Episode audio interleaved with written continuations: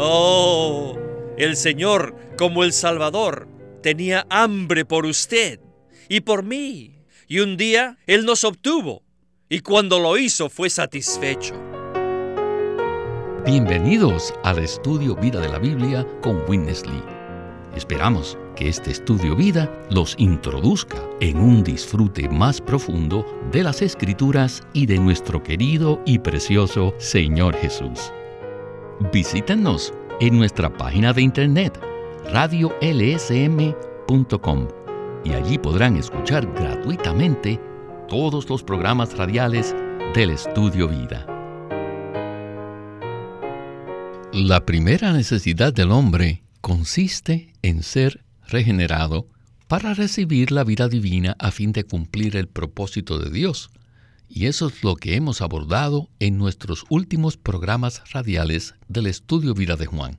Sin embargo, hoy estamos considerando la segunda necesidad del hombre, que consiste en ser satisfecho por la vida. Nada puede satisfacer verdaderamente al hombre que no sea Cristo. Y hoy nos acompaña una vez más en el programa Sterling Bayasi. Bienvenido Sterling y gracias por compartir con nosotros sus comentarios acerca de que Cristo es la verdadera satisfacción del hombre. Muchas gracias, hermano Víctor. Es un privilegio estar aquí. Sterling, en el programa de hoy estamos considerando el capítulo 4 de Juan. El título de este estudio vida es La necesidad de la persona inmoral. Ser satisfecha por la vida. Por favor, ¿qué tal si nos da una palabra de introducción acerca de por qué Witness Lee eligió este título para este mensaje? Este es un título bastante sorprendente. Anteriormente, en Juan 3, vimos el caso de Nicodemo, quien era un hombre moral Ahora tenemos un segundo caso con una mujer inmoral.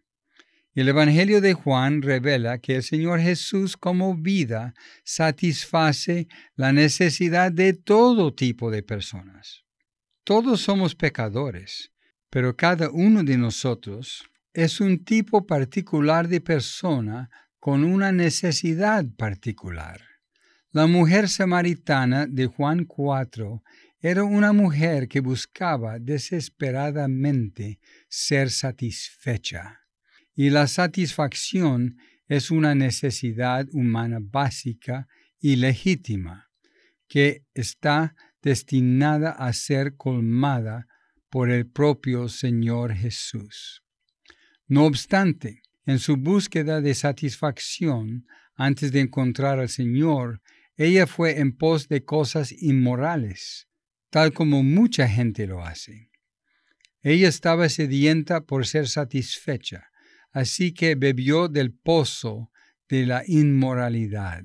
La manera en que el Señor Jesús vino a satisfacer la necesidad de ella fue al revelarse a sí mismo como el agua viva, que la satisfaría por la eternidad y la libraría de todas las otras cosas que buscaba.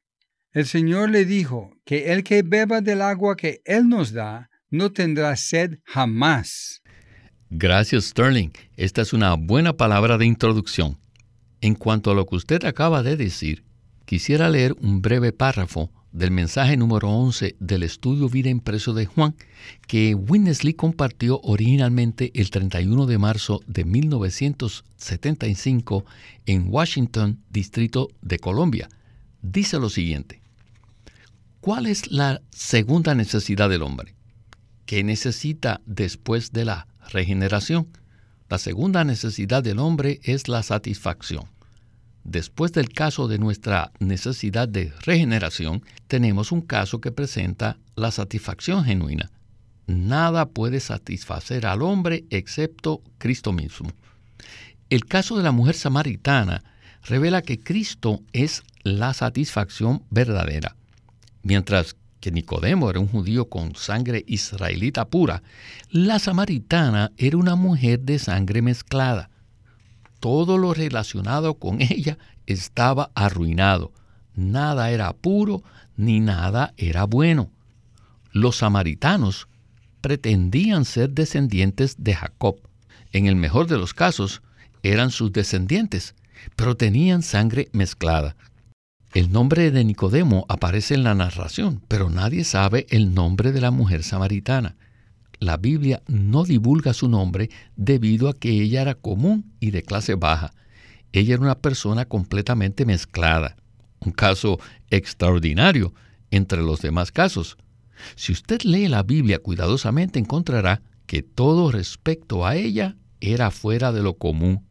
Aún su salida al pozo a sacar agua fue extraordinaria. Maravillosa porción del estudio Vida de Juan impreso.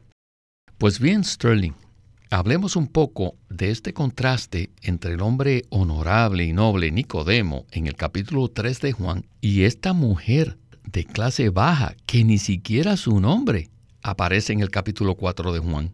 ¿Qué nos puede usted comentar? Ese contraste es realmente impactante y nos ayuda a entender este asunto. Creo que el apóstol Juan, cuando escribió este Evangelio, puso deliberadamente estos dos casos juntos.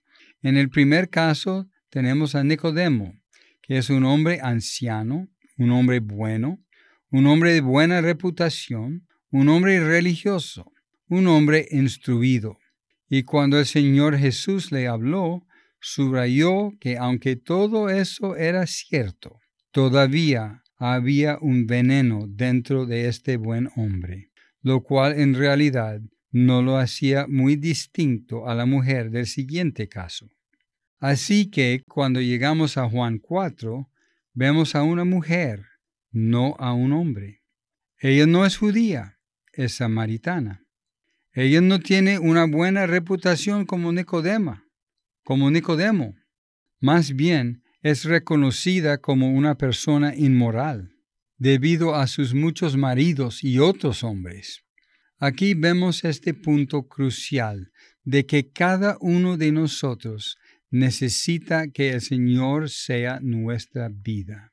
No importa si somos jóvenes o viejos, hombres o mujeres, buenos o malos, morales o inmorales, éticos o no éticos, religiosos o no religiosos. Algo que todos necesitamos es que el Señor Jesús sea nuestra vida. Necesitamos beber de Él como el agua viva. Necesitamos ser liberados de la naturaleza pecaminosa dentro de nosotros. Y necesitamos ser satisfechos con Cristo quien es el agua viva en nuestro interior. Sterling, es interesante que en el Evangelio de Juan vemos nueve casos distintos. Y al final de este Evangelio el Espíritu Santo dice que había muchas otras cosas, pero que éstas fueron específicamente seleccionadas. Así que estos nueve casos eran muy importantes para mostrar que la vida de Dios satisface la necesidad de cada hombre. Y es interesante que el primer caso se refiere a la necesidad de una persona moral y el segundo caso se refiere a la necesidad de una persona inmoral. ¿No es así? Así es. Sin duda fue la inspiración del Espíritu Santo en el apóstol Juan la que hizo que él pusiera estos dos casos, uno al lado del otro. Muy bien. Con este trasfondo tan completo, escuchemos ahora a Witness Lee y el estudio Vida de Juan. Adelante.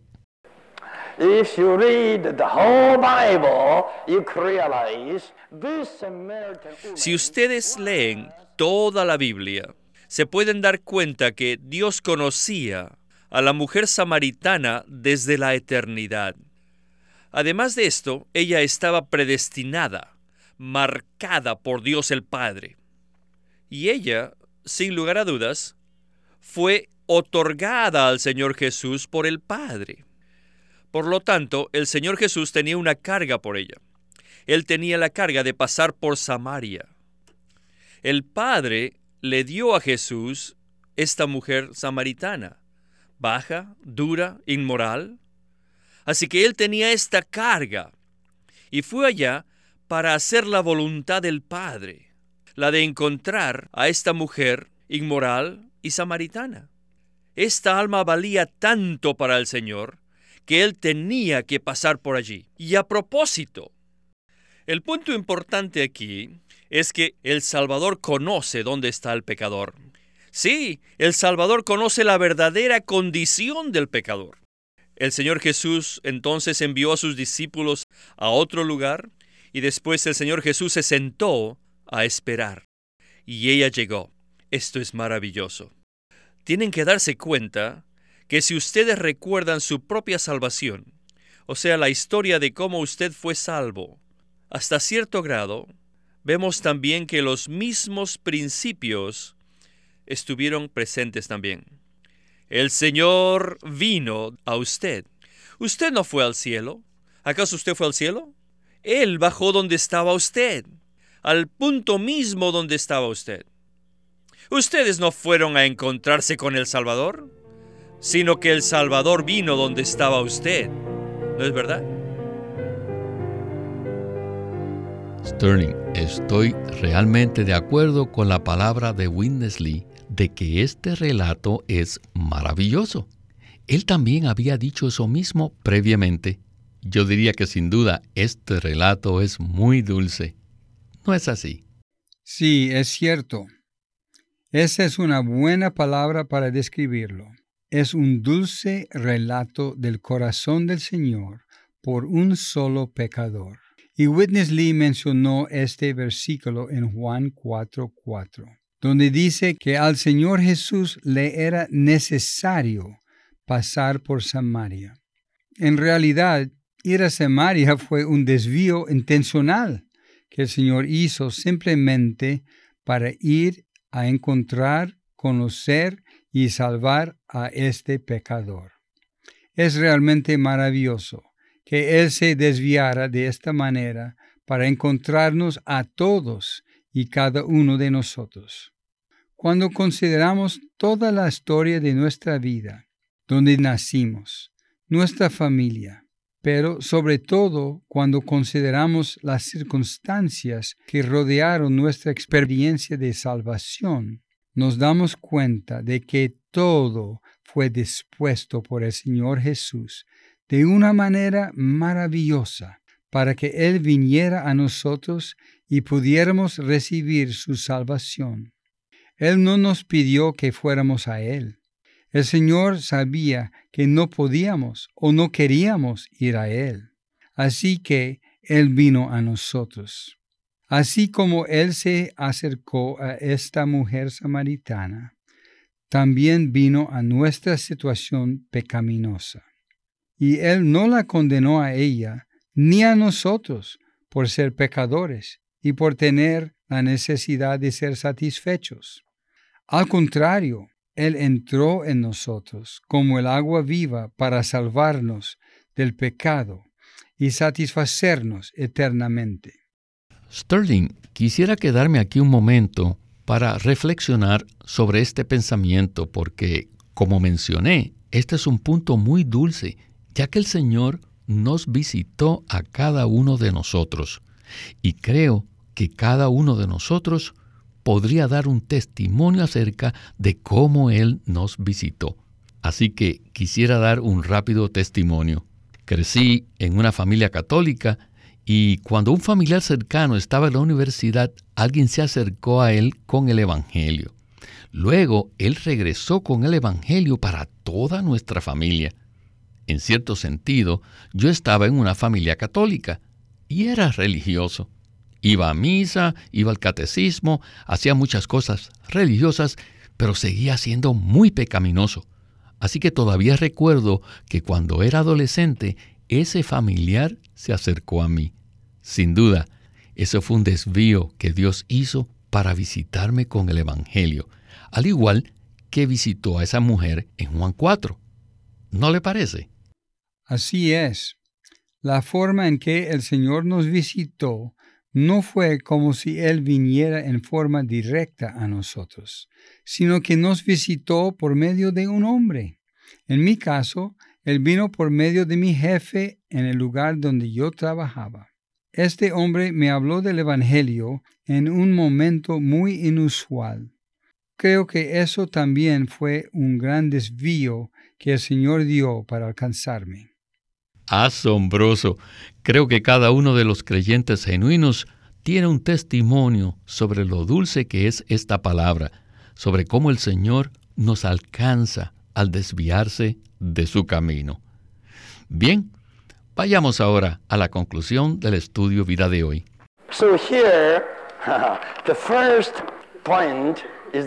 Aquí el primer punto es este. Que aquí tenemos a un Salvador sediento y a un pecador sediento. Ustedes piensan que ustedes están sedientos, pero déjenme decirles que mientras ustedes están sedientos, su sed es una señal de que el Salvador también está sediento. El Salvador le diría, Nada puede satisfacerme sino solo tú. En los cielos tengo millares de ángeles, pero ninguno de ellos puede satisfacerme. Finalmente, la pecadora no tomó nada, ni el Salvador tampoco tomó nada, pero ambos fueron satisfechos. ¿No es esto maravilloso? ¿Por qué? Porque la pecadora bebió del Salvador, y el Salvador bebió de esa mujer pecadora. Así que ambos fueron satisfechos. Y esto sorprendió a los discípulos. Cuando los discípulos regresaron con la comida, le dijeron, Señor, aquí está la comida. El Señor les dijo, ya estoy satisfecho. Entonces se preguntaron entre sí los discípulos, ¿qué clase de alimento él comió? Su alimento fue la mujer pecadora. La mujer pecadora fue la comida para él. El pecador estaba sediento del Salvador y el Salvador estaba hambriento del pecador. El Señor, como el Salvador, tenía hambre por usted y por mí. Y un día él nos obtuvo y cuando lo hizo fue satisfecho.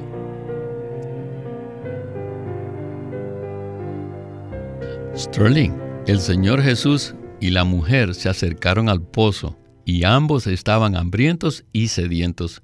Sin embargo, al final, ni el Salvador ni la pecadora bebieron ni comieron nada, pero ambos quedaron satisfechos, lo cual es el énfasis aquí, estar satisfechos. Esto es realmente maravilloso. Y como dijo Winnesley, el pecador bebió del Salvador y el Salvador bebió del pecador. Ambos quedaron satisfechos. ¿Qué le parece esto? Maravilloso. Así es. Esto es verdaderamente increíble. Todos entendemos que como seres humanos estamos hambrientos y sedientos, que tenemos una necesidad interna en cuanto a ser satisfechos.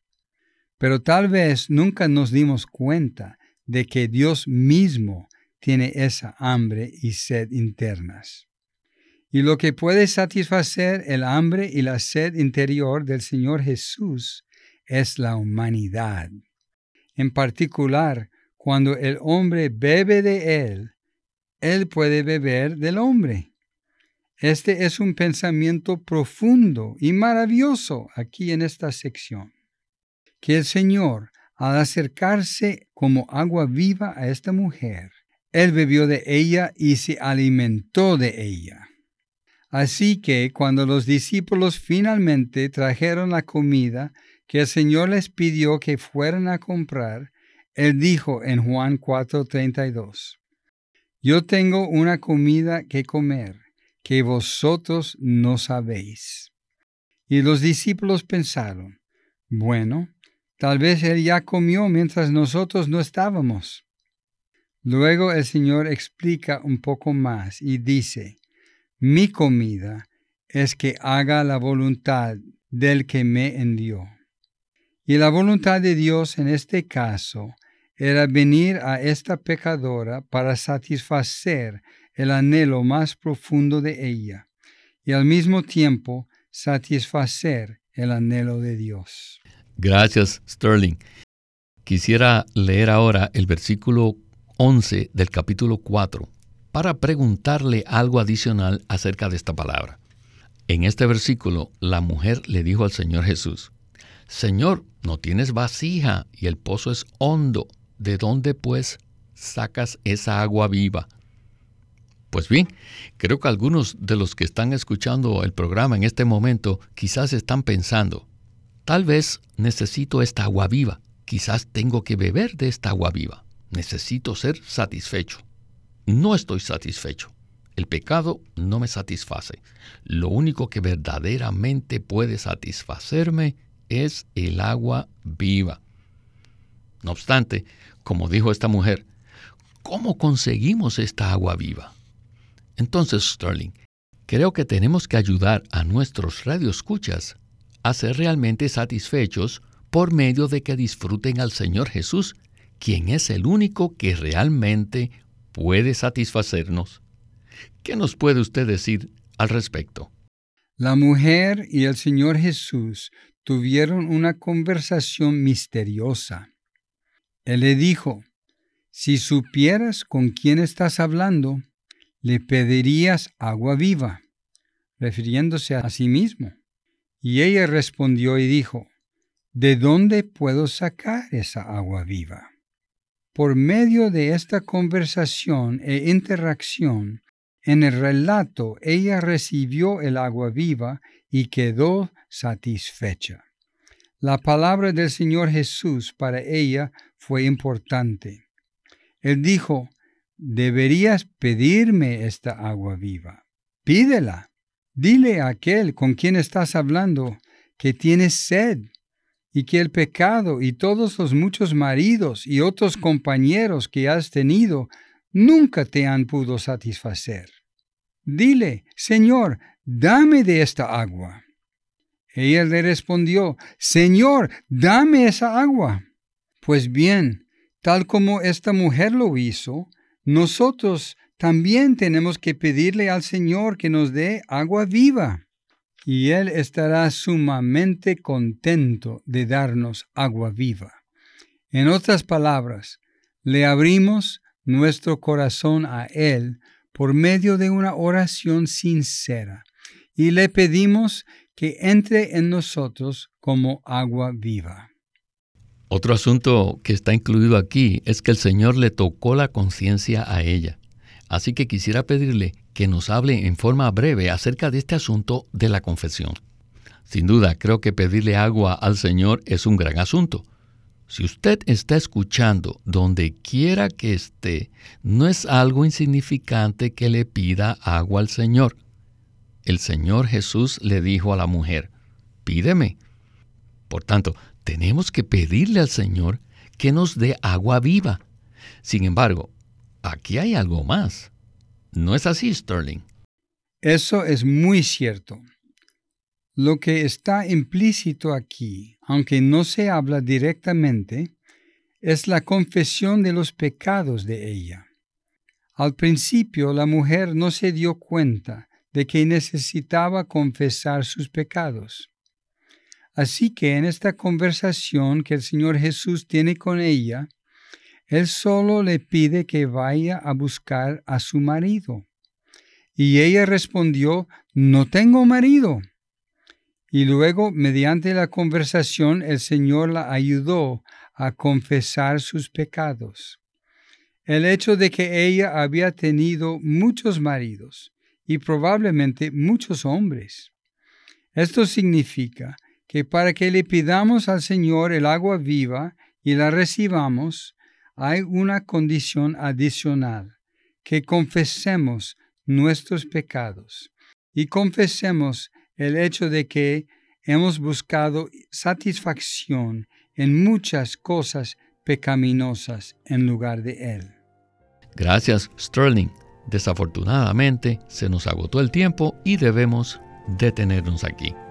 Muchas gracias por su compañía y sus comentarios en el estudio Vida de la Biblia con Winnesley. Gracias por invitarme. Este es Víctor Molina haciendo la voz de Matt Miller. Sterling Bayasi, la de Mark Raby, y Walter Ortiz, la de Winnesley.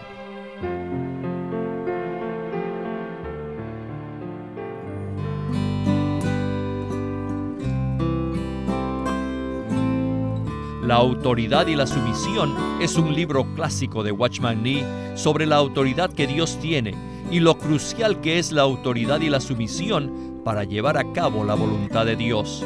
Este libro fue publicado antes con el título La autoridad espiritual y ahora LSM lo presenta con el título original que es La autoridad y la sumisión. Y en esta edición se incluye una parte traducida del chino que trata de la autoridad que Dios delega. Este libro tiene 20 capítulos y abarca muchos aspectos de lo que es el gran tema de la autoridad de Dios, la autoridad y la sumisión por Watchman Nee. Queremos animarlos a que visiten nuestra página de internet libroslsm.com. Allí encontrarán los libros impresos del Ministerio de Watchman Nee y Witness Lee, la Santa Biblia versión recobro con sus notas explicativas y también encontrarán folletos, himnos, varias publicaciones periódicas y libros en formato electrónico. Por favor, visiten nuestra página de internet libroslsm.com. Una vez más, libroslsm.com. Queremos presentarles la versión recobro del Nuevo Testamento. ¿Y por qué tenemos esta versión recobro? Debido a que a través de los siglos el Señor ha recobrado muchas verdades de su economía entre los hombres. Desde los días de Martín Lutero en particular, este recobro ha progresado constantemente a partir de la justificación por fe, la cual fue recobrada en esos tiempos, hasta la verdad de experimentar la iglesia, el cuerpo de Cristo, vista y disfrutada por muchos cristianos hoy, este recobro ha sido como un hilo dorado que une la iglesia en el tiempo. Las verdades recobradas y la herencia de los creyentes deben ser poseídas y disfrutadas por todos los creyentes hoy día. El Nuevo Testamento versión recobro reúne en un solo tomo todos estos aspectos notorios del recobro de la verdad y la experiencia de la vida cristiana. Ojalá que todos ustedes puedan tener acceso a conseguirse una versión recobro del Nuevo Testamento. Puede conseguirlas en su librería cristiana más cercana o llamando o escribiendo a Living Stream Ministry. Llámenos a nuestro teléfono gratuito 1-800-810-1149. 1-800-810-1149. 1149. Además, si desean, pueden comunicarse con nosotros enviándonos un correo electrónico a estudiovida.lsm.org. Una vez más, estudiovida.lsm.org.